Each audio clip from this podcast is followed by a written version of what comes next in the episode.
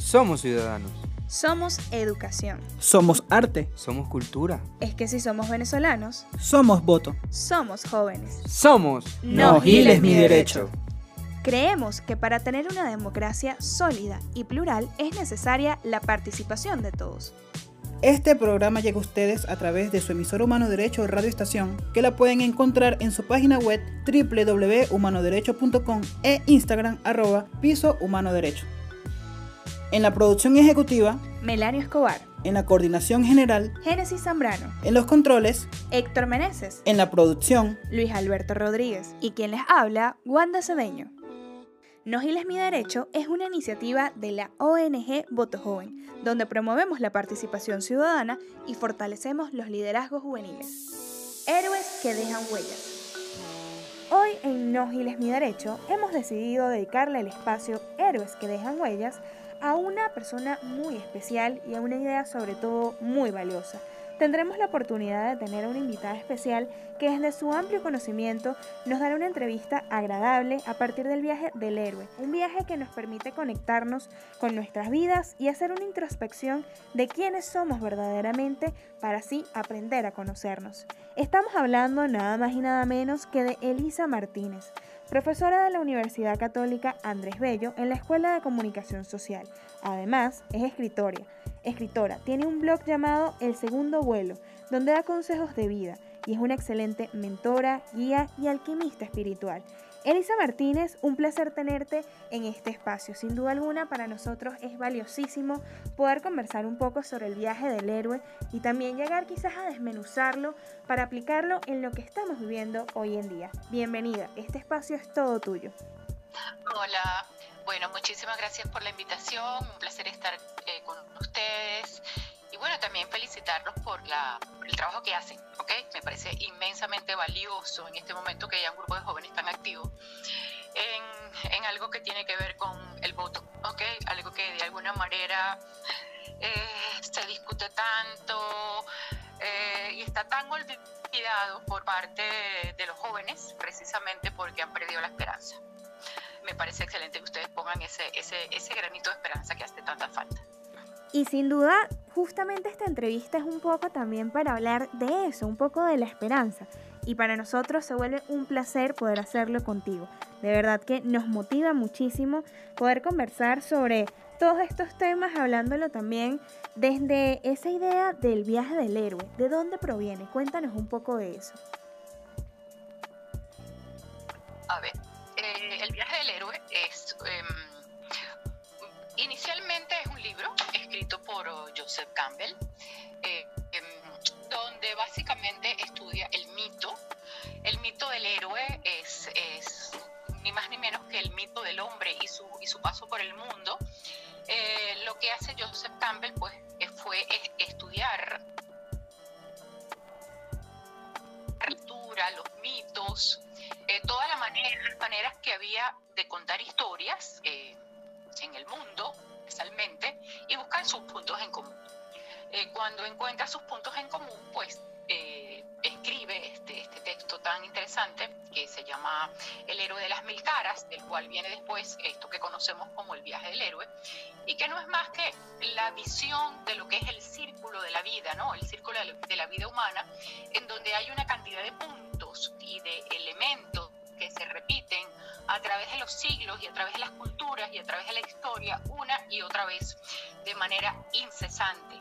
Lo vemos en la vida humana, pero también lo vemos en el cine, lo vemos en la literatura, lo vemos en todas partes. Por Campbell, pues esto forma parte Estamos enfrentando problemas de conectividad con la profesora Elisa. Vamos a intentar reconectarnos y volvemos por acá. Eh, el héroe de las mil caras, eh, que es este texto que escribió Joseph Campbell, en el cual simplemente muestra los puntos en común eh, de las historias que se cuentan, de los mitos, eh, del- en la literatura, en la historia del hombre. Eh, a partir de allí, él construye este, esta especie de, de viaje de vida, porque si, si lo vemos en el papel, pues nos, nos damos cuenta de que es un gran círculo, o también podríamos... plasmarlo como si fuera eh, una línea biográfica, ¿no?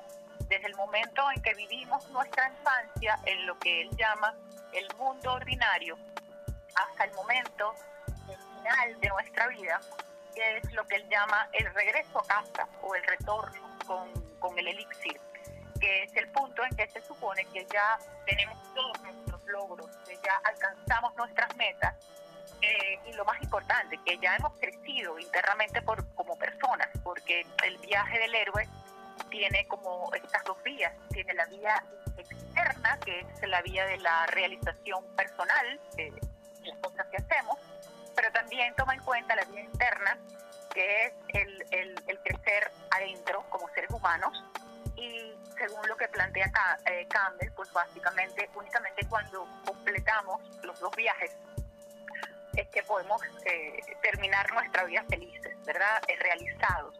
Solamente cuando lo que queremos en el mundo exterior no está en contradicción con lo que queremos en el mundo interior. Ese es el gran reto de la vida, ¿no?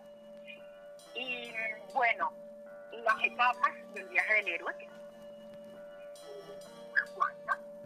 están divididas en tres actos, como, como la vida, pues eh, habla de, primero, un mundo ordinario, en donde somos pequeños y vivimos en el, en el quehacer de cada día, protegidos por nuestra familia, en el ambiente conocido.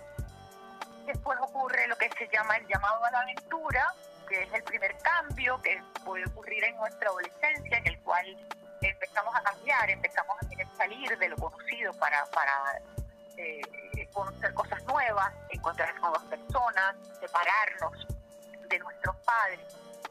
Eh, y ahí empiezan con dudas, eh, las llamadas se rechazan, eh, no queremos crecer, no queremos avanzar, o a veces estos llamados, que yo creo que es lo que ocurre con, con los jóvenes en el presente, es que estos llamados a la aventura y esta salida del mundo ordinario ha sido muy dura, ha sido muy compleja, porque básicamente a los, los jóvenes se les ha lanzado en un abismo. Eh, el, el, viaje del héroe pasa del mundo ordinario al llamado a la aventura, al encuentro con el mentor y la travesía del umbral. Una vez que tú atraviesas el primer umbral, se supone que ya empezando tu vida adulta, tu sí. Lo que pasa es cuando atraviesas el primer umbral, eh, empiezan pruebas, empiezan a aparecer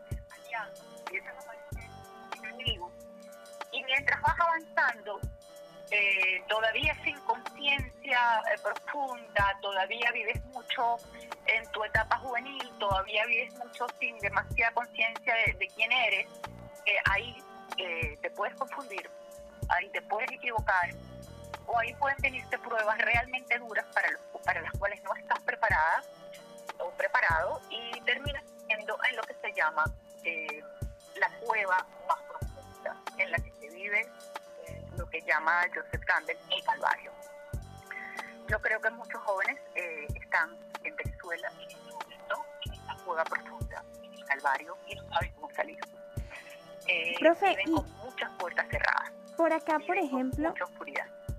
¿Cómo es este viaje, sobre todo aplicado a los jóvenes? Eh, yo lo veo de hecho y la escuchaba y, y quizás lo unía un poquito con el principito, porque quizás son historias que van desde lo personal, lo introspectivo y que aplican también a otros espacios. Entonces, ¿cómo aplicaría, por ejemplo, eh, este contexto que nos narra de la juventud venezolana, que sin duda alguna eh, podemos sentirnos identificados con, con el tema de quizás estar en una fosa sin rumbo fijo, sin algo definido, con el tema de la democracia, cómo quizás también esto puede unirse? Yo creo que definitivamente nadie, ningún ser humano, puede sobrevivir mucho tiempo en esta cueva profunda. Todos tenemos que salir y todos tenemos que buscar los medios para salir, nuestros recursos para salir. Entonces, eh, estos jóvenes que se encuentran hundidos, se encuentran sin esperanza, a veces simplemente huyen sin pensar que a lo mejor el destino que, que buscan eh, es peor que el que tienen en este momento la, la, es invitarlos a la reflexión, eh, porque solamente eh, a través de la reflexión y de ese encuentro con mentores y de esa búsqueda de la esperanza es que se puede conseguir eh, renovar la fe y creer en algo.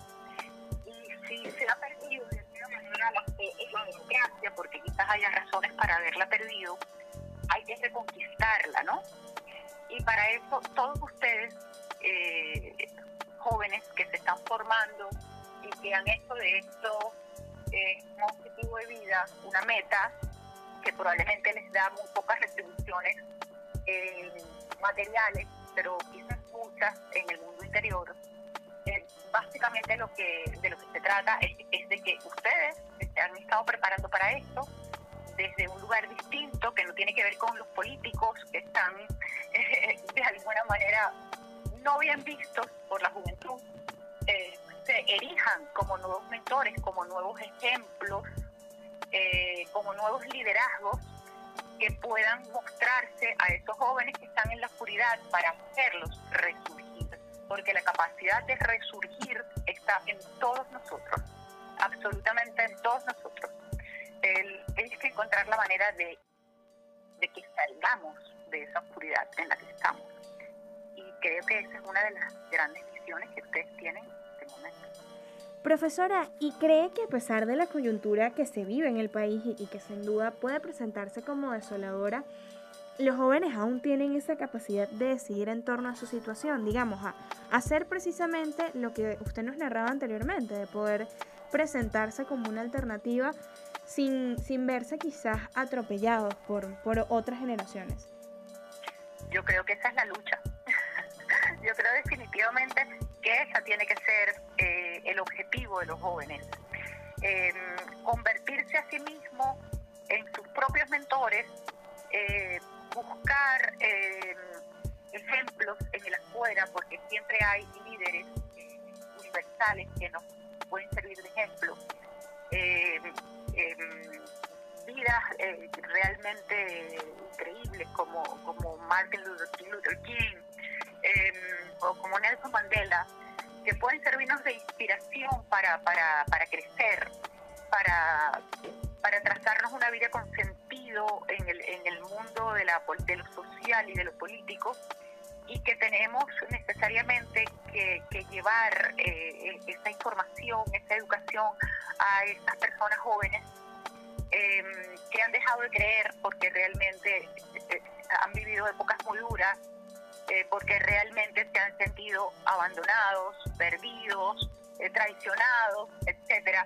Pero siempre hay lucecitas, siempre hay lucecitas que aparecen y yo creo que en este momento ustedes son una lucecita una lucecita y otra lucecita y otra lucecita pueden convertirse en miles de lucecitas y básicamente de eso se compone el mundo, ¿no? De, un montón de lucecitas, no necesariamente tiene que haber una gran fogata, eh, no necesariamente tiene que haber un gran faro al que todos tenemos que seguir porque ese es el gran faro, no.